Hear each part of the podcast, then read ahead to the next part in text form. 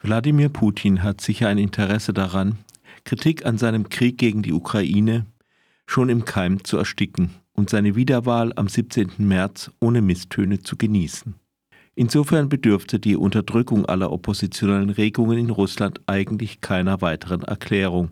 Aber vielleicht gibt es darüber hinaus noch einen weiteren, gewissermaßen strategischen Grund, insbesondere für den Mord an Alexei Nawalny. Ich nenne es einen Mord, weil das, die Last der Indizien, die für Mord sprechen, erdrückend ist und sich das Regime nicht einmal große Mühe gibt, das zu verbergen. Nawalny war in Haft, Putin hatte im Moment nicht allzu viel von ihm zu befürchten.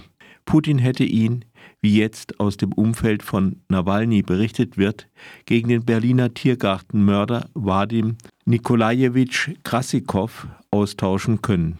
Krassikow hatte im August 2019 den abgelehnten Asylbewerber Selim Khan Changoshvili hinterrücks erschossen. Putin hat ein großes Interesse daran, Krassikow freizubekommen. Er hat den Fall sogar in seinem Interview mit Tucker Carlson persönlich und vor aller Welt angesprochen. Dabei bezeichnete er Krassikow als einen Patrioten, der einen Banditen eliminiert habe. Für einen Potentaten, der immer mal wieder Mörder in, ins Ausland schickt, ist es natürlich interessant, wenn er seinen Handlangern die Versicherung ausrichten lassen kann, wenn sie dich doch erwischen. Sitzt du nur ein paar Jahre, dann holen wir dich wieder raus, und hier wirst du reich belohnt. Trotzdem musste Nawalny sterben und der Zeitpunkt genau zur Eröffnung der Münchner Sicherheitskonferenz wurde von vielen Teilnehmerinnen spontan als verdeckte Botschaft an sie aufgefasst. Mit dem Wissen um die Verhandlungen um seinen Austausch steht im Hintergrund auch so etwas wie der Satz Ihr wollt ihn haben, aber den kriegt ihr nicht. Leider gehört der Autor nicht zu den Leuten, die Putin in den Kopf schauen können, und er hat auch keine geheimen Informationen darüber, was Präsident Biden hinter verschlossenen Türen mit seinen Sicherheitsberatern spricht oder Bundeskanzler Scholz mit seinem Sicherheitsberater Jens Plöttner. Es wird aber von Sicherheitsexperten immer wieder behauptet, westliche Regierungen hätten vor allem Angst davor, dass der russische Staat nach einer Niederlage implodiert und seine Atomwaffen außer Kontrolle geraten. Die Angst soll durch Prigoschins Re Revolte noch gestiegen sein. Letzteres hat der Sicherheitsexperte Carlo Massala dieser Tage noch einmal gegenüber der Frankfurter Allgemeinen erklärt. Ob das seine Analyse ist oder aus Gesprächen mit Regierungsvertretern hervorgeht, ist unklar, aber es klingt realistisch. Jedenfalls würde die Furcht vor so einem Szenario das Verhalten westlicher Staaten sehr gut erklären. Natürlich haben sie kein Interesse an einem Sieg Putins. Außerdem können sie nicht für die Ukraine verhandeln oder die Hilfen für die Ukraine einfach einstellen, um sie zu Verhandlungen zu zwingen. So denken nur Sacha Wagenknecht und Leute aus der Friedensbewegung. Außerdem ist ja Putin bislang nicht zu echten Verhandlungen irgendwie bereit. Also wird die Ukraine so unterstützt, dass sie nicht untergeht, aber zugleich darauf geachtet, dass Putin keine schwere Niederlage erleidet. Der Fall Taurus ist ein gutes Beispiel. Der Marschflugkörper wurde auch an Spanien und Südkorea geliefert. Diese Staaten hätten ihn wohl kaum gekauft, wenn er nur mit Hilfe deutscher Soldaten einsatzfähig wäre. Aber genau das versuchte Scholz in seiner lange erwarteten Begründung für die Nichtlieferung an die Ukraine dem Publikum weiszumachen. Mit dem Taurus könnten die Ukrainerinnen die Krimbrücke so sehr zerstören, dass sie auf lange Zeit ganz ausfallen würde. Das würde den russischen Nachschub erheblich behindern und hätte auch eine große psychologische Wirkung auf beide Seiten. Die Ukraine könnte es brauchen. Doch anscheinend will Scholz Putin keinen so heftigen Schlag versetzen. In dieser Weise unterstützt man die Ukraine weiter, sodass sie nicht ertrinkt, holt sie aber auch nicht aus dem Wasser. Doch kehren wir zu den Gedankenspielen über eine russische Niederlage zurück. Das schlimmste Szenario hatten wir schon. Der Staat endet im Chaos, Atomwaffen geraten in die Hände von Warlords oder sogar von Kriminellen.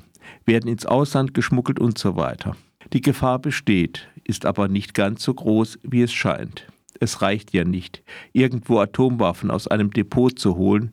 Um etwas damit anzufangen, braucht man auch die Codes für ihren Einsatz und muss auch über Trägersysteme verfügen. Und wie wahrscheinlich ist das ganze Szenario überhaupt? Einen völligen Zusammenbruch der staatlichen Ordnung gab es in Russland noch nie.